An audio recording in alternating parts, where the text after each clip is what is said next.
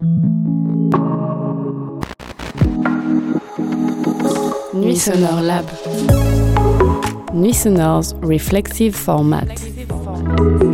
Programmed by European Lab. Yeah. Oh, wow. okay. We are creati- creative people on air. Hello, everyone. Here we are. This is the last panel for Mutant Radio from European Lab. Once again, thanks so much, European Lab, for giving us space and time to discuss interesting topics uh, from Lyon, France.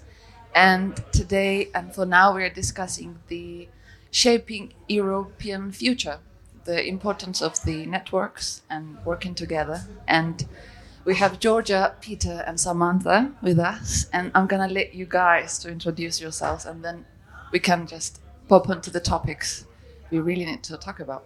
Absolutely. I mean, I um, following the topics. I think the most important thing to say where I'm from because of geographical pinpoints. Um, I was born in Italy. I was raised in between Italy and Spain.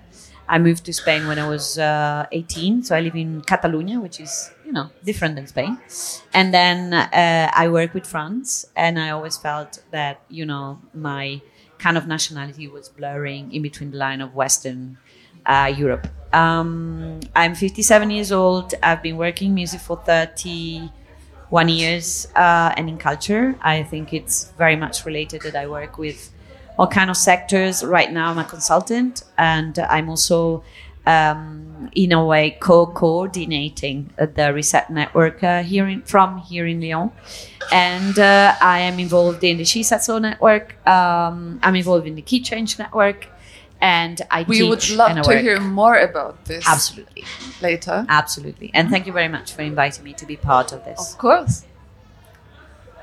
Uh, hi everyone, I'm Peter. I will follow your approach, Georgia. So I will give you a, a short bio.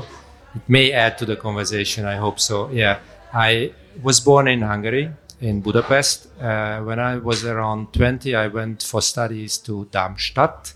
It's a city in Germany co- close to the western Frankfurt, Frankfurt am Main.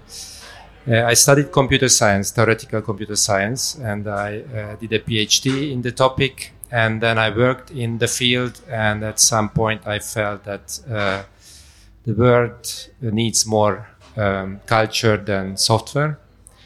And a year ago I quit, and um, and I run a, a, cultural foundation called Cool Desk with my sister. And uh, like the mission and the aim and the idea of the foundation was when we started it to to be an umbrella organization to support uh, independent media independent art contemporary art mostly and uh, music projects and here i'm representing now our the foundation's four active projects which is a, a community music radio called Lahmacun based in budapest the projects will be all based in Budapest and beyond internationally.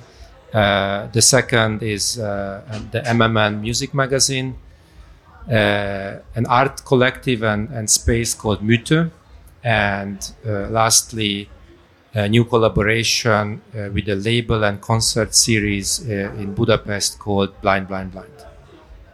Great, thank you. Sam? Um, yes. Okay. Uh, So uh, I'm I'm Samantha Lippert. I um, I'm British born, but now based in Vilnius in Lithuania.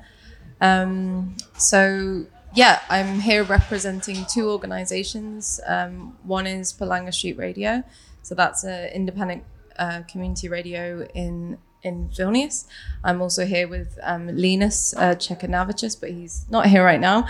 But um, I work with him closely um, there, and I also am here representing the Independent Community Radio Network, which is a very new. Um, small uh, network and it's uh, representing radios in the Baltic and Nordic region um, and that was set up last year so that was my very short bio Can I introduce myself as well? I, I don't want to be You like, should. asking questions. We're we're friends here, just sitting and talking about things. so I'm Nina. uh, for now representing Mutant Radio, born in Georgia and based in Georgia. And I'm really interested in making things happen with people. This is why I was sent for a reset, I think. And radio, I found it as a best place to do not have this kind of filter of visualization of something or someone, but having just the voice or sound in your ears and then put yourself in a space of kind of creating your own ideas with the connection of something that you're hearing. And I'm also a musician, a producer into quite in industrial experimental sound. And I'm also a founder of the quite newborn platform Plasm that focuses on kind of recycling the historical context in post-Soviet Union, mostly focusing on uh, female experiences, particularly from Georgia. So it's so nice to be around you. I think we, um, the, and the first question comes from exactly from like, uh, according to our introductions, like we are coming from a different perspective um, that is defined by the geographical context we are living and we're based in. So speaking about the network, which is quite a wide concept, I guess, and unclear at some point as it's like changing and building every day according to what's happening. And speaking about the Europe, which is quite intense nowadays, um, especially after the Russian intervention in Ukraine, I think we need to reshape the whole understanding of what we mean in network and how it can be like done after the all such a uh, terrible things happening. Simple as that. So I just wanted to ask, from your personal experiences, this is what what matters the most, I guess how your location, how your local surroundings shaped your idea of like founding something, like establishing something that is that you found so important to have in your local environment. Let's call it let's do not call it a network necessarily, but I think it it it starts from there. Just having an idea from like according to your local situation and get people together, how that how that started and how it feels like for now for you. Georgia?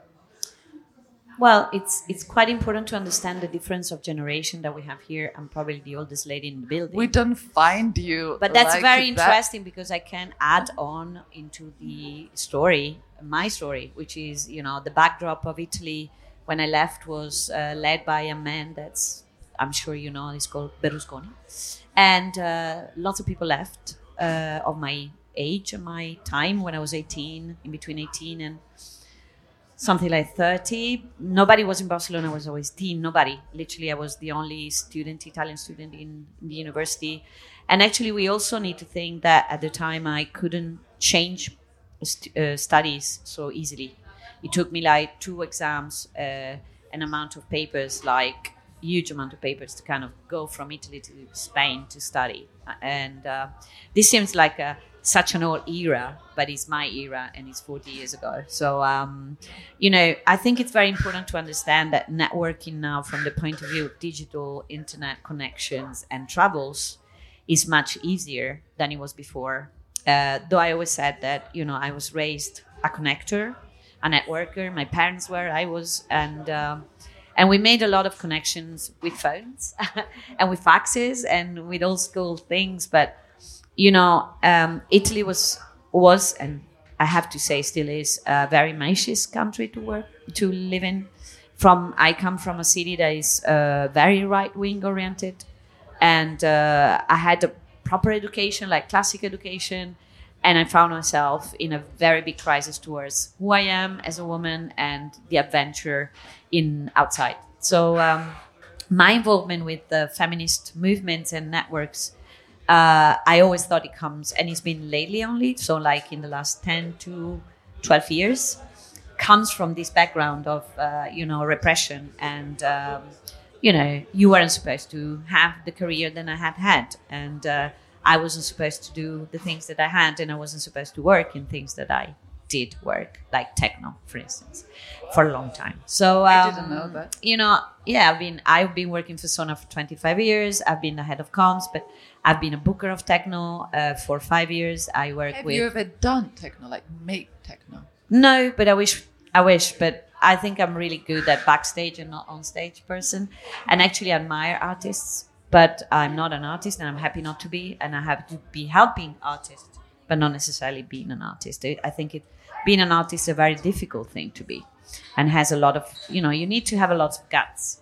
I learned to be around artists and helping them in different ways, but to go back to my background, uh, I think still that Italy is very machist, uh, very biased. Um, it's a it's a very contradictory country, especially now again with Meloni and stuff. So in Barcelona, I found back then an amazing adventure, very varied, very, and I got in touch with a lot of LGBTQ plus community and uh, you know lots of grassroots organizations. And of course working for sonar which is an electronic music festival. Some of you might know some not. But um, that became started very very small and became very very big um, helped me navigate through a lot of situations in europe because you know we've been doing events forever so my background comes with my age which i love and i embrace because i think it's important to see that i kind of feel very influenced of every single thing that happened in my life that has brought me here. Uh, and right now, I am devoted to connect people with people. So I think it's it's a kind of uh, a duty of me becoming somebody that doesn't work for anybody else right now, but I work to connect and to share the connection that I built in since forever. Uh, I started in LinkedIn when it was the first year. I had a I had a friend from computer science that was linked with the first LinkedIn strategy. So I have like something like 13,000 contacts on LinkedIn. And, you know, all this building and building up is not for me, but it's for me and the people that actually want to help. So that's the way I, my brain functions. That was great to hear. The, the whole circle of how the life works. Peter, can you share your experience, please? Um, yeah, it seems I can easily connect to uh, Georgia's story. So I might like musical education or part of it, like informal education, was in Barcelona. Because uh, during my studies, we went for six uh, consecutive years to Primavera Sound with a good friend. Uh, but I never made to Sonar, uh, unfortunately, and um, I, I, still it's it still exists, right? It's it was 30 years this year. Okay. Well, I don't work with there, but it's the celebration. Can still years. make it uh, at some point. Yeah, maybe I, I, thought that I can give you maybe a like a, a quick actual example and a, and a couple of case case studies how we do networking and what networking for me is through the Cool Desk Foundation. Um, so it's like very organic, very natural. Um, so there is this uh, community radio Lahmacun and the, this other project, the MMM Music Magazine, happens to have uh, uh, a radio show um, at June, so that's already a, a small network. So if I think of a network, it's for me it's like peers and connections, and then like a small network can become again a peer, and then it can go like a fractal. It can go on, and then you can build even bigger uh, uh, uh networks. Um, and then going on, you know, the like every radio studio has a, a sound system or some speakers and some some some equipment. And uh, this uh, art collective Mythe, they it's a very nice concept. They follow they instead of if they do a vernissage, they don't uh, you know do a speech like uh, an opening speech. Instead, they they play music, and the the music is always like specifically curated for the vernissage and it, it, it, speaks. And then they need like speakers. And then they can use the, the speakers from the, the, the radio. So that's already three peers. Uh, then uh, this concert series blind blind blind with an amazing curator uh, he's like the music head in the project. And he found out that it helps his his like concerts that uh, uh, they sell uh, tickets online they have to invoice. You know, this, the online you know sales is a bit more complicated. is is more complicated than just you know paying cash. So when it comes to invoicing, they don't have the organization and like the background, so they uh, collaborate with CoolDesk, who can just provide the infrastructure for that. Uh, that's done for peers already. Um, obviously, we all know you who run or who are into community radios how who the show host can be, like the the personas. One like typical persona is uh, is like DJ collectives who would like to expose themselves. They do their thing individually, uh, but when they, you know, run a, uh, their own show, that they can expose themselves and their music and their work to a wider audience. Um, yeah, so so this is pretty natural, I guess. So it, it's just happening. So um, like a network, like the use cases or like the benefits of a network can be a uh, what I said, like boosting the reach, uh, be uh, uh sharing skills. You know, from other peers, you can just uh, borrow uh, competency and, and like know-how. Third, you can use like a network to get to know other people, to collaborate with, or to involve them in your project, like resource sharing. How many people do you engage for the good desk? Yeah, like in total. yeah. yeah in total umbrella. yeah so the Lahmacun radio um, like the the operative stuff like the volunteers it's a, a, a, a mostly a, a, a, a volunteer based project. Uh, is around like 10 plus people. And then the show host is another like um, 50 plus people. Uh, the other projects are smaller. Mm, maybe one point i would like to make is that an important observation, which is another like trivial observation, but it's it's it, it helps to analyze the the situation of networks and like the the the, the like the the like the foundation of how networks can be done is that every network needs like healthy peers, uh, and healthy meaning that they have the time, the the the the, the ambition, the energy, uh, which boils down to money, unfortunately. And now, in being in Hungary, the healthy peers. So there is no like healthy networks. There is no networking without healthy peers because you need the peers for the connections. And we can come back to it later. But now, being a healthy peer in Hungary is not uh, not an easy thing to do. Hungarian case, I, I think it's a little bit more intense, for example, than the than even in Georgia actually, because yeah, the, the politically Hungary started to get quite intense quite like years ago, like ten years ago, right? So me as a Georgian, we're like we are standing on the same path. Yeah, we the had last year, this so I do chat understand what yesterday. you Yeah, mean that, yeah. a challenge in terms of the financial issues. Um, at least the cause is the same in, in Hungarian and Georgian case, unfortunately. Samantha, you have something to share, I guess. at, at least like the your the new project, the community Yeah, radio yeah. project, is like something that is to the point, and I we would love to hear about that. Yeah, so I was actually just thinking about my own background and kind of uh, realizing that it's not in music at all. I mean, uh, I worked in cultural organizations for about 10 years. I, I studied curation, um, but my my work was very much like I, I studied art first and I realized, oh, okay, sorry. Um, I studied uh, art first and it, I found it very lonely, like I was always on my own. And then I started. Um, uh, working curatorially because I realized then I could kind of work with other people. And um, after my studies, I, I worked for a while um, in a community arts organization. And um, basically, all my job was was kind of networking because I, I had to be out in the community, um, knocking on doors and trying try to get people to come and basically engage in an art project with us um, and find out as well what they wanted. So in a way, I was already doing a, a kind of network project there. Um, and then I, uh, anyway, I guess I would just wanted to tell a bit more about my background because I didn't earlier.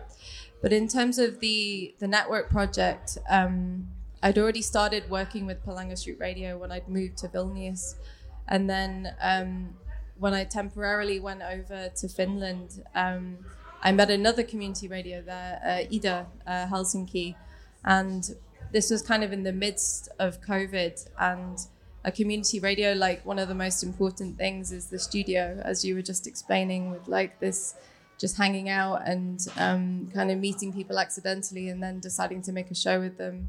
And also spontaneous kind of broadcasts and, and these kinds of experiences. So i guess a lot of these projects had began to feel very um, uh, kind of should be closed basically because during covid they couldn't really meet anybody.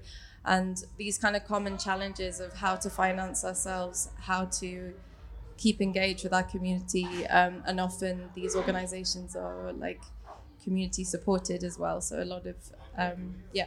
So um, basically when i went back to vilnius i decided to try and bring a lot of these uh, organizations together and we sorry um, i'm just really hot in here so i feel like really really dizzy You want so okay.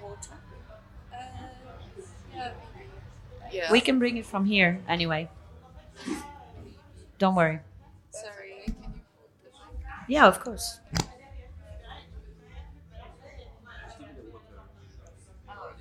oh, okay close. Oops. Thanks. Sorry. No, no, no. Take your time. It's fine.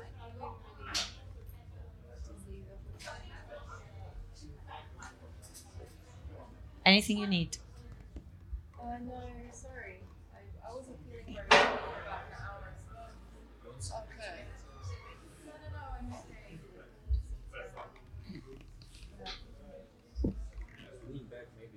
Yeah, yeah, yeah. Sorry. No, don't be sorry. You want to, to move from here? You sure? Okay.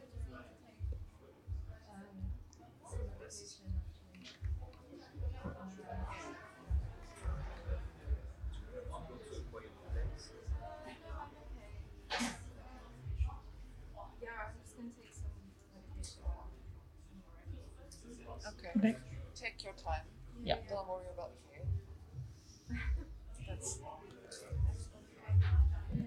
But Samantha sparked really good idea for me to change the next questions. As you mentioned, the loneliness and the isolation, um, as personal as as well as the national, any kind.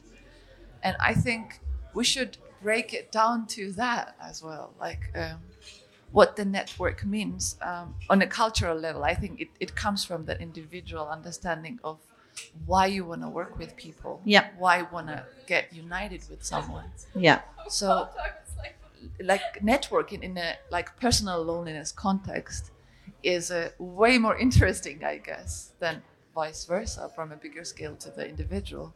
Well, you know, I always use the example of She Said So because um, I work in techno and in festivals for, for, as I said, for 25 years. When I started, what, 95, and uh, I was a volunteer at Sonar. Um, and then I became a booker. When I became a booker for them, um, I was probably, we were three women. You know, I was booking Juan Atkins and Derrick May and Stacey Pullen and Laurent Garnier and Jeff Mills and Richie and and you know I flew with them, I worked with them, and uh, it was you know the the booming days, uh, but we lived in a very special environment professionally. So um, brum brum brum, we like literally ten years ago almost because in September she said so will be ten years um, I met somebody in London and they said, "Oh, you really should meet this lady. It's called Andreea Magdalina. She's from Romania, but she she lives and breathes and works in in England. And um, do you want to kind of talk to her? I think it will be very interesting." And so I phoned her because one of the things that actually I think is very helpful. Um, it's been very helpful for me, and I've been. I need to be very clear. Not everybody is born like a communicator or not everybody is born like externalization like me. And uh, i always put myself as a luck i mean not a lucky because it doesn't mean anything but it's like i never been shy. So um, it kind of comes natural to me is, is what i said before is like really in my natural thing to kind of connect and ask the others who are you? What do you do? Blah blah blah blah. In any case i mean taxi drivers tell me about it. But i think that when I met this network of women in music, in specifically in electronic music, I found out a lot about my past. and it was like all my past days in backstages and booking and came in front of me. And then in a way the first year of So I kind of put in all the effort there. Because I found like a connection that I never had before. And that means I spent 50 years of my career 15 years not knowing that I could lean on another woman talk to others because it's such a malish environment and such a male environment that I never thought there was something else happening around me. And that feeling, I, I never thought I was lonely. And then I discovered I was pretty lonely for 15 years. And then by connecting to the others, even people like you said, in Barcelona, I never met any woman working for Primavera. I never met any other woman working for other realities at the same time. And then in a sudden, I did an event, the first event of She Said So Barcelona, and I met all of them instantly, like 85 girls. And we became friends forever, of course. Like, you know, I throw you and I'll be with you. And that changed the perception I had from the musical point of view, from the network point of view, from my strength point of view. And it probably I should I shouldn't tell that, but I probably lead me to decide to go solo on my company.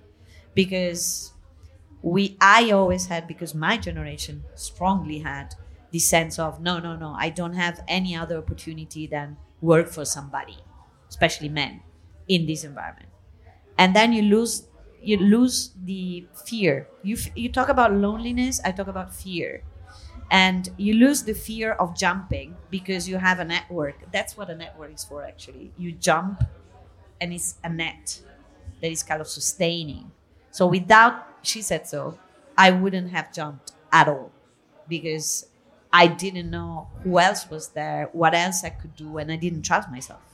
So that for me, it's a very alive and kicking experience that I took from a network.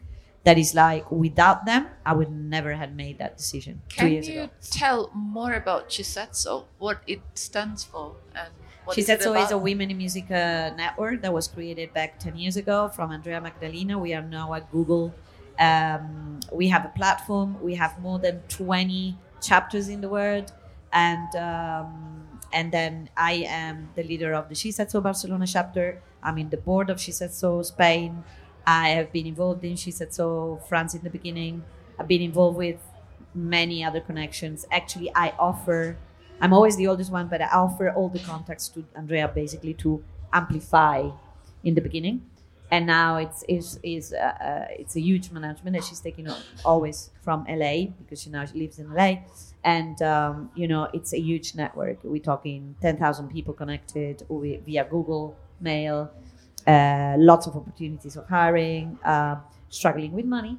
I don't lie to you but um, necessarily is a cause that voluntarily everybody wants to do pro bono because it's about intersectionality, diversity, and changing the scene in terms of visual and internal perspective. So for me, it's been a great arena of training, uh, and I'm a big, you know, I love what I learned from it as a network. Whatever the network is, I had a very, very good experience.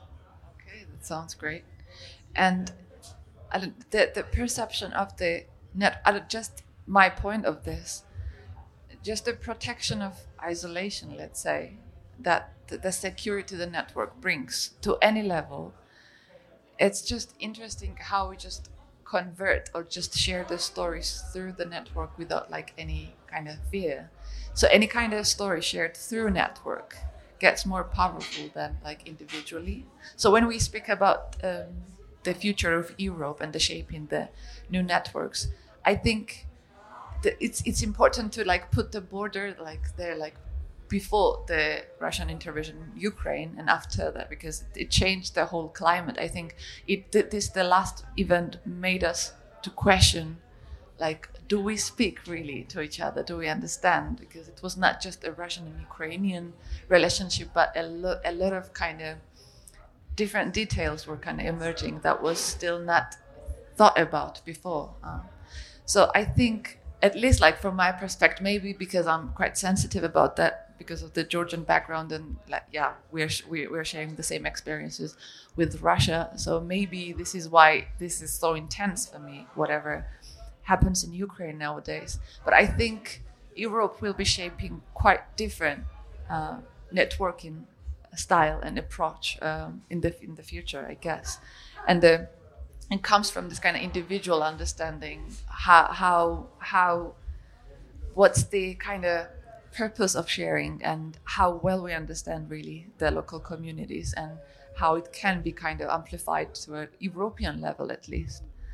Um, I don't know if if it makes sense with the. But then I have an uh, I have a question for you, which is basically my will to understand um, what kind of barriers and difference you see right now, visually, emotionally, and thing that actually diversify your experience within the networks. Because, of course, I am uh, in a way privileged because of the access I had on an international network, but I also would like to know how you feel the bridge in between national, local, and regional and international, because it hasn't been easy to kind of actually, you know, all networks censor a bit themselves. You know, there's kind of Can you rules and mic- best way. So I think it's important to know how you vibe outside your comfort zone. Oh, that's a good question. Yeah, when you Nina, when you mentioned loneliness and this uh, question, so what I can think of in terms of loneliness for my case and for my like missions case, I guess it's uh, the diversity of networks. So it's good to have. So the so there are two approach. So if I'm a peer, if I'm a project, I see two basic approaches. One approach is to join an existing network, which is not easy because, I mean, maybe a click, a network, maybe a click, so it, it which protects kind of uh, itself. Maybe like uh, officially it's it's extendable, but it's always tough to you know get in the you know enter the party and be be accepted. And the other approach is to to build another network from scratch, uh, which is uh, maybe a bit even more complicated. I don't know than the first approach, um, and I guess this is my loneliness because uh, I feel with this like small network that we have a, a bit lonely yet because it's not an established network. It's a, it's a wannabe. It's it's a, it's I hope it's an emerging one, and so my motivation with creating a new network, if you you want to call it a network, is that I see, especially in Hungary, but I guess it's uh, it's it, it applies to the European level as well, that the diversity of networks that they kind of compete they they they show like best and and and bad practices to each other that they can you know inspire each other. That's important. And and in a small country like hungary it um, and like in small scenes as well if you think of like niche uh, uh, scenes it, it, it can easily happen that like there are like a couple of big actors and they basically rule the party and and that can lead to like unhealthy situations. Um, and my like motivation is to to be uh, like a, a new like like uh, like gravitational like space uh, uh, within Hungary and and hopefully also outside Hungary. And um, and unfortunately you know last year we had parliamentary election in uh, in, in in Hungary which was a blast. Uh, was really a uh, a, a thing which uh, killed uh, a bunch of hopes and and now with the war and inflation and like an obvious cut on you know cultural spending it gets uh, very tough to so it's not a good not good timing to create new networks and and and new projects uh, but I, I, I don't think that we can afford you know stopping uh, Well, exactly. I mean, what I think it comes out of you is, um, and and also your comments is that right now there's a feeling of networks based on resistance. Okay, networks based on reaction to something that happened, which is. Uh, you were doing a, such a nice comparison in female networks. What happens now is there are too many female networks, too many. There's many in any country, in any place, even potentiated by commercial brands because it's you know cool.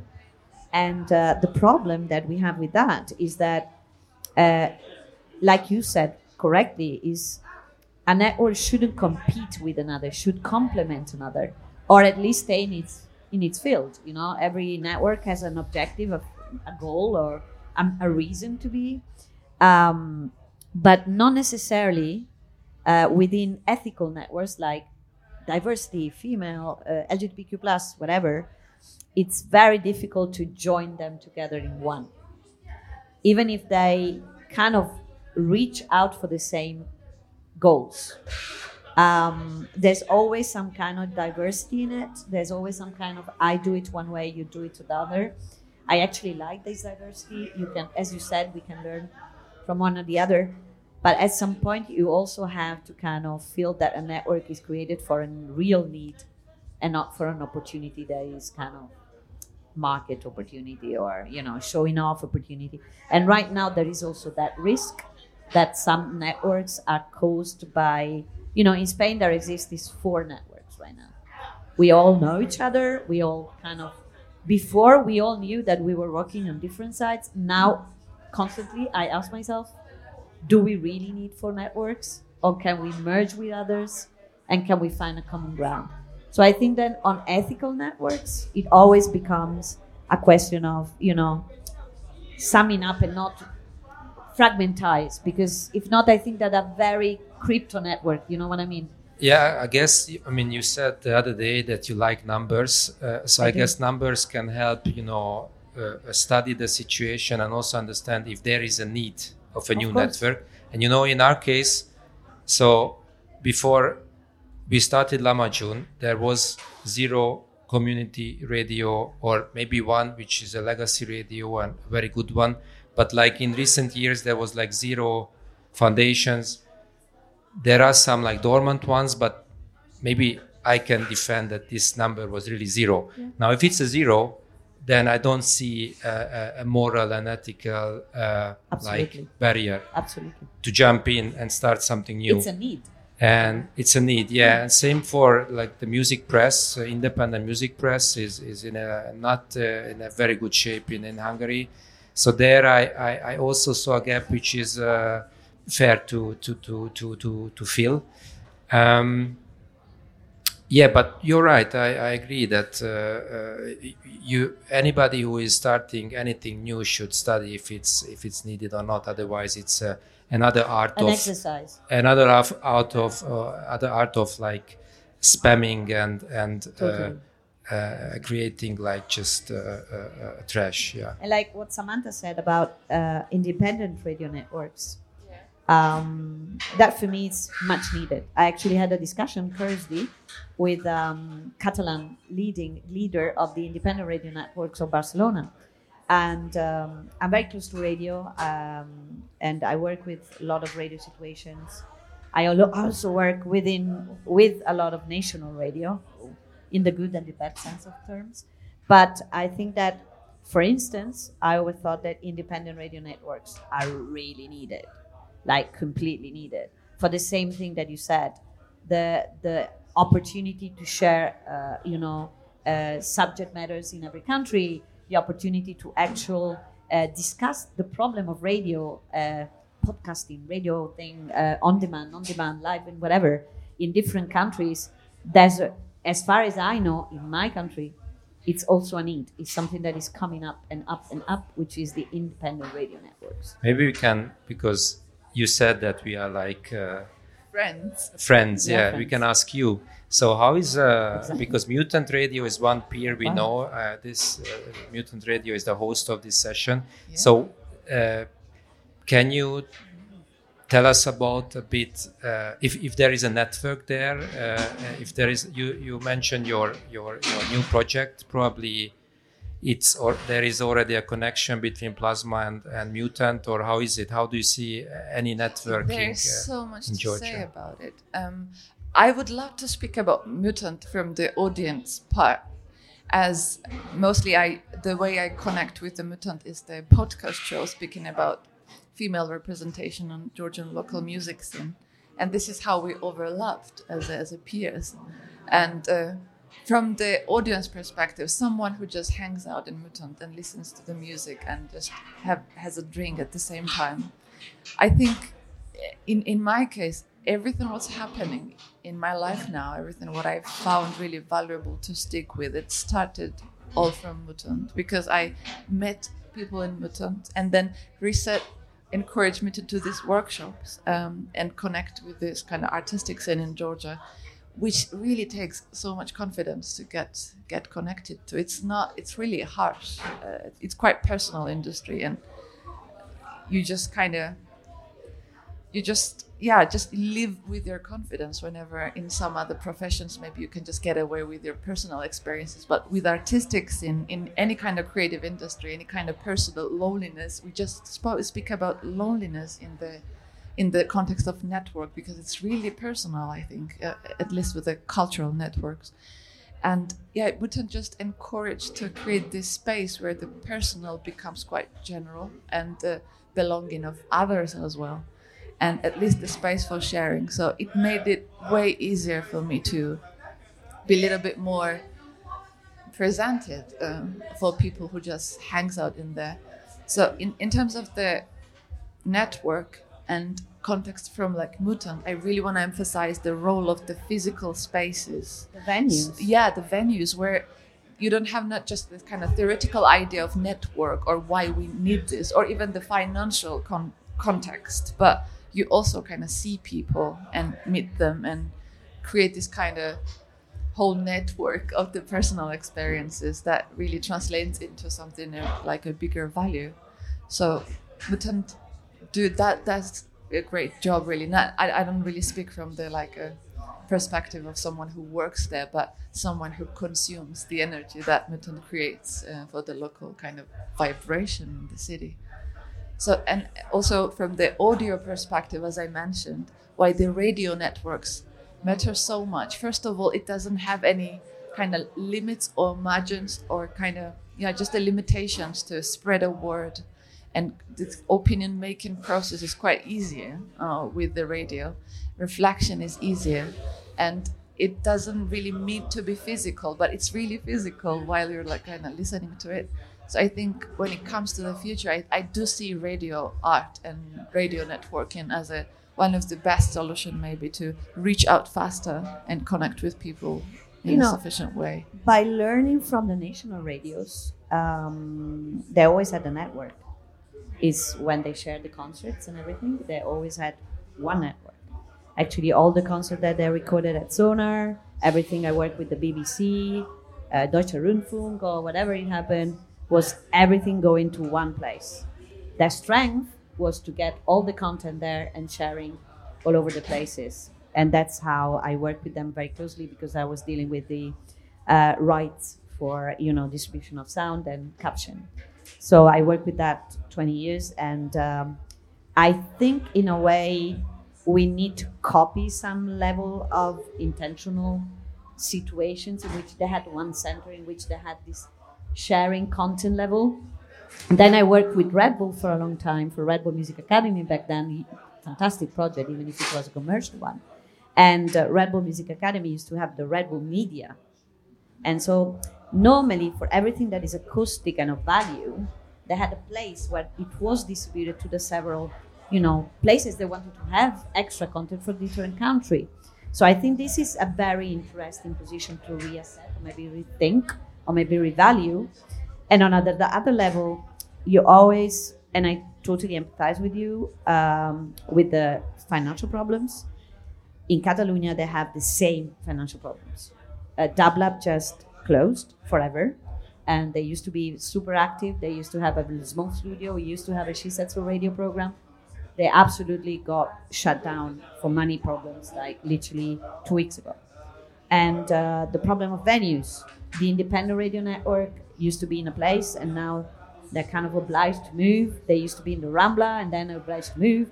So it's like I want to also uh, kind of speak from the Western perspective, though of course we always are a bit more lucky, but but real the, the real problems are very similar. They actually share the same financial non-viability, the reach out, because also radio has a very big approach, and you said it, with the local community. And if the local community is in crisis, it is in crisis, you know, and the concentration is real everywhere.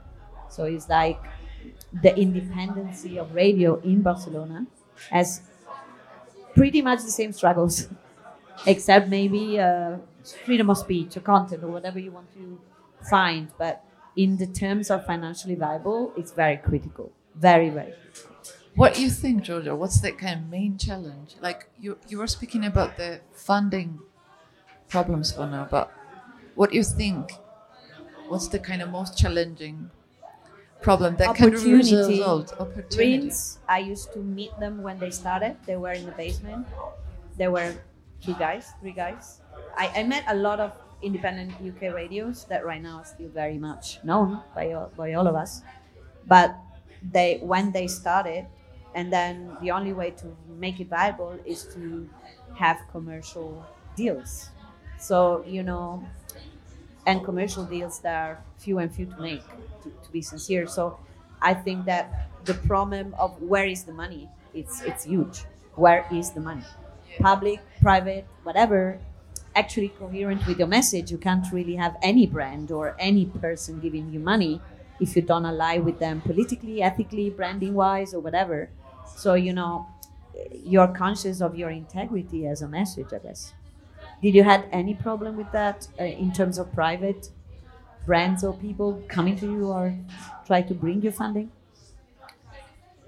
Uh, where we had the problem with the the entity, you mean? Yeah.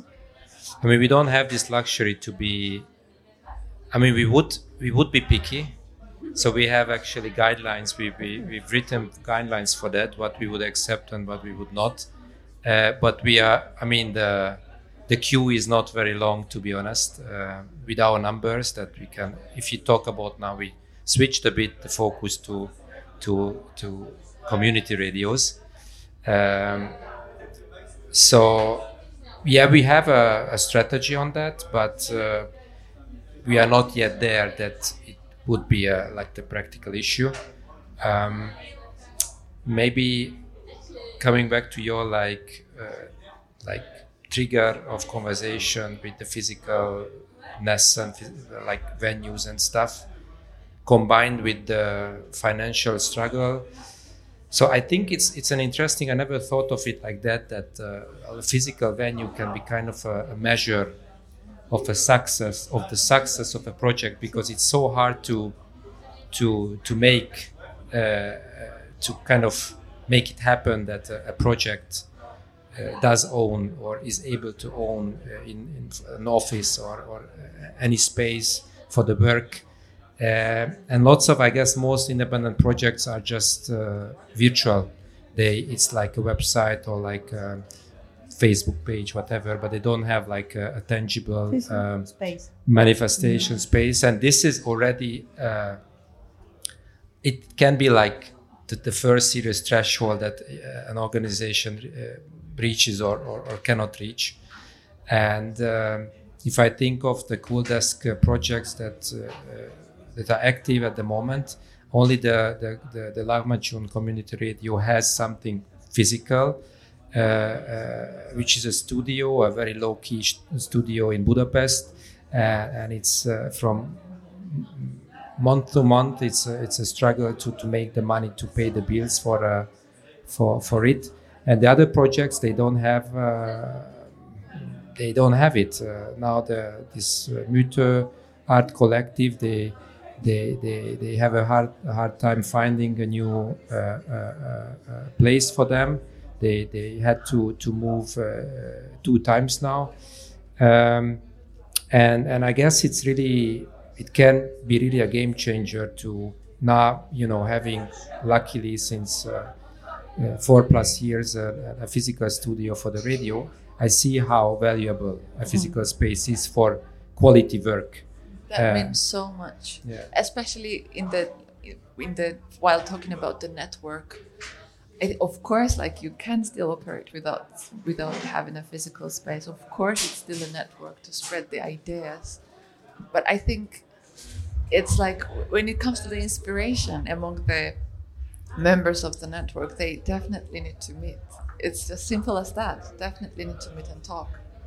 So yeah, at least like it's quite empowering in Georgia that we have the spot like that, Mutant Radio in Tbilisi. And it's not just only one, of course, but at least like this is the key. Still, and the, the, the connection with the radio space in, in this case is quite important as well because there's the DJ, for example, in the wagon who's playing, and you're just standing in front of him and listen to him, and at the same time do it with your friends and doing it with your friends and just sharing the ideas about it. Creating the conversations about what's happening in the radio it's quite nice to have a physical space for that.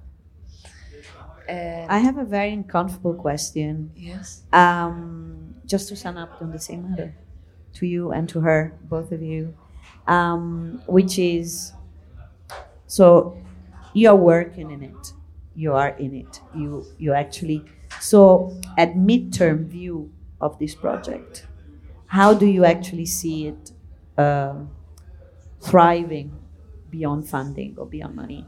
And if you see it thriving, where would this funding come from, or with this money and venue, let's say, because are two different things, but at the same time it can come. What will be the ideal, and which is which is the reality? Because sometimes I'm I'm kind of you know, I think it's it's important to kind of see it from the point of view of idealism, because if not, independence wouldn't exist. But what's the real pragmatical view that you have on your structure? So how do you see it coming in? I mean, I don't see further enough than a, a year, but how do you see the process of the year in both your case for your life or your, you know, thriving moment? Nina? in terms of the funding And survival, meaning and survival yeah, like stay building up. I, for- in my case, this is the new idea I'm really excited about to think about. I discovered how much that it means to start from the closest person and closest thing around you. I've been always really like inspired by the ideological kind of understanding of something, and I thought it was really far away from me, and I needed to kind of get it, get to it, and it's like it was really a long way to that. And for example, this organization we just founded, the Plasma Platform, it was just like I had I have a friend who I see that is really talented, but is doesn't have any space to realize and kind of show it off at least.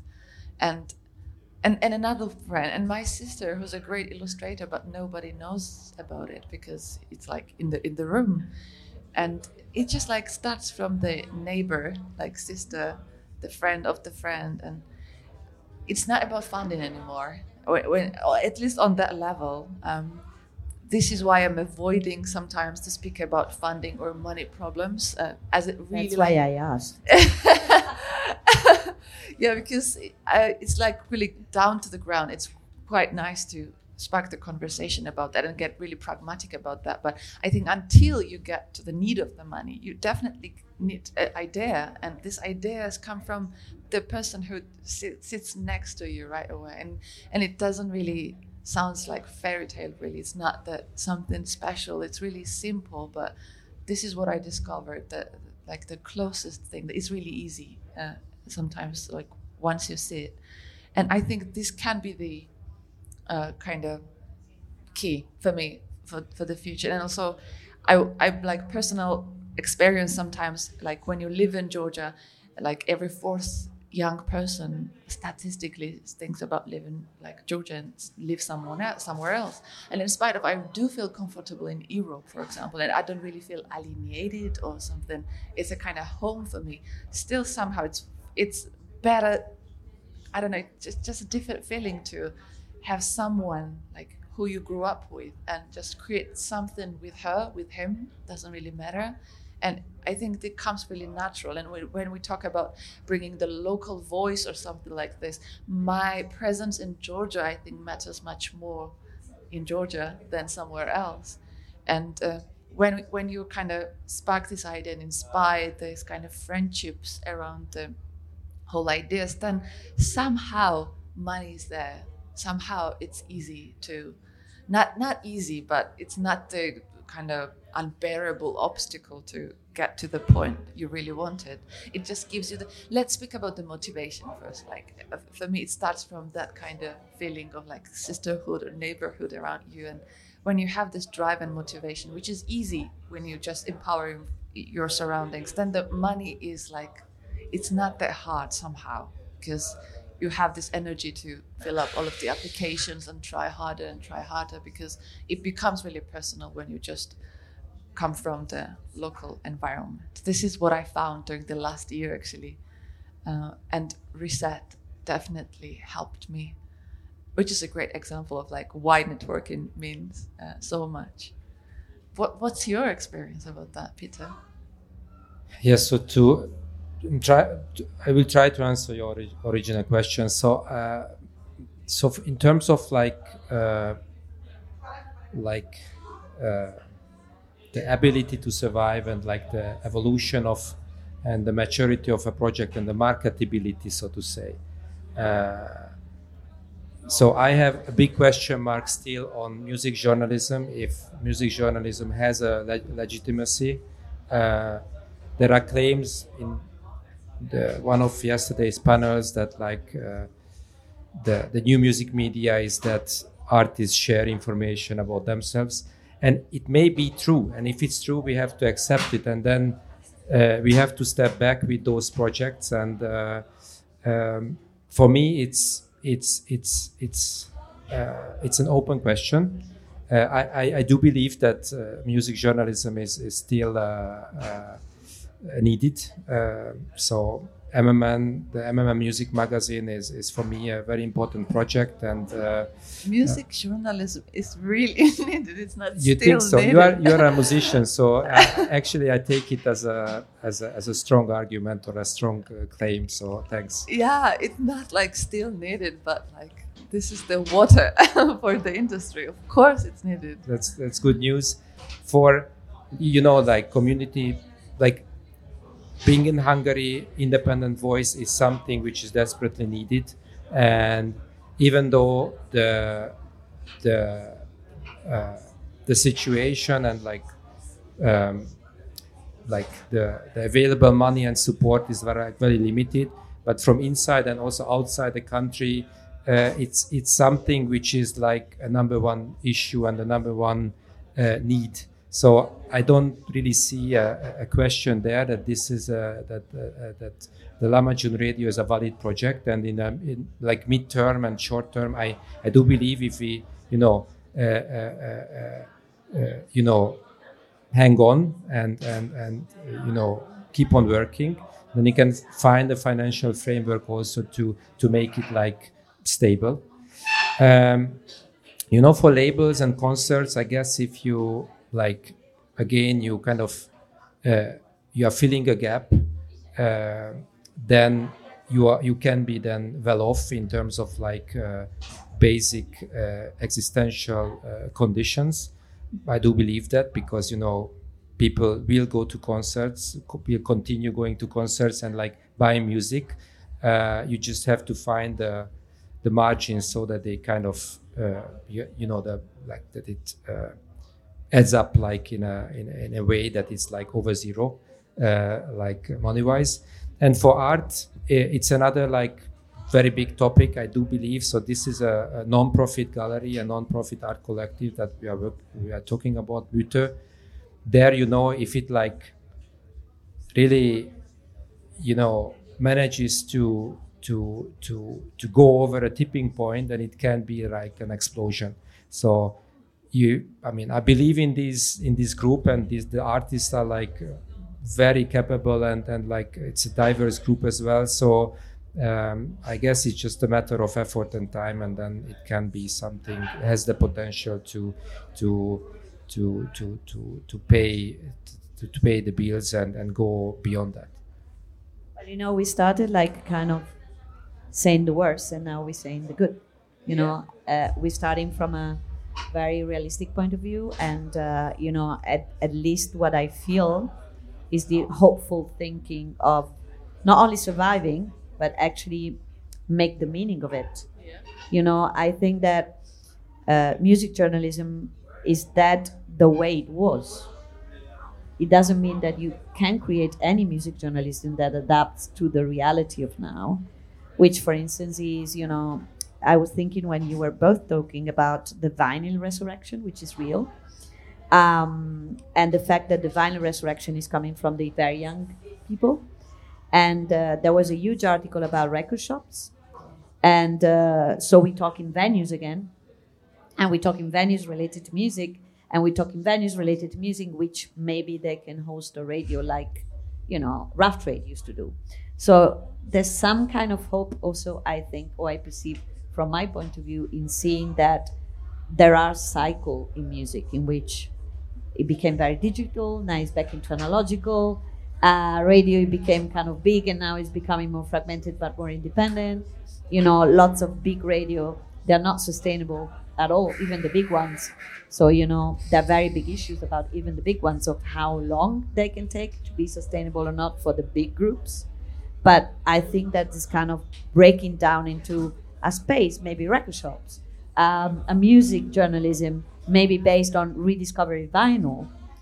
Uh, an interesting notion the other day was in Billboard, the seven, the 10 best selling vinyls in the US, which is, uh, I mean, the numbers are still small, but it's big market.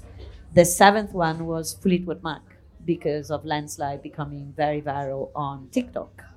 And who explains to them what Fleetwood Mac means and what that record meant and what musically meant is music journalism. It's not, you know, uh, TikTok that is explaining that.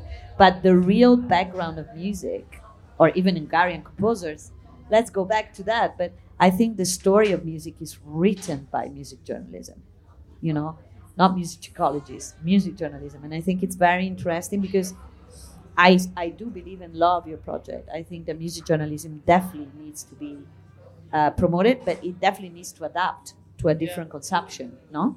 To yeah, a different absolutely. way of reading or perceiving or something like that. Yeah, it's not about existing or not matters. It's like just transforming into a like kind of new media. We have to finish, unfortunately, but we finish with the positive assumptions and it's a little bit noisy in here, so we could not really focus on the topic really well. But it's been a pleasure to spend time with you guys. Thank you very much. Thank you. Thank you once again, European Lab. Um, and yeah, I'm just gonna say goodbye to the Mutant Radio listeners as well. Hope you guys bared all of the sound and noise from us, and hope we didn't confuse you. Um, hopefully, we will meet with a kind of different assumptions because, like, network needs to be discussed. I think every day, as it's really kind of it's a live organism. I think it's quite it's like in our hands, and it's it's been useful to give some spark ideas today with you and wish you the best with your own networks. Thank you very much. Thank you. Thank you.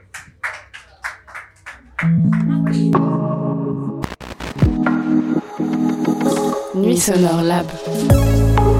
Nuits Sonores' reflexive format. Programmed by European Lab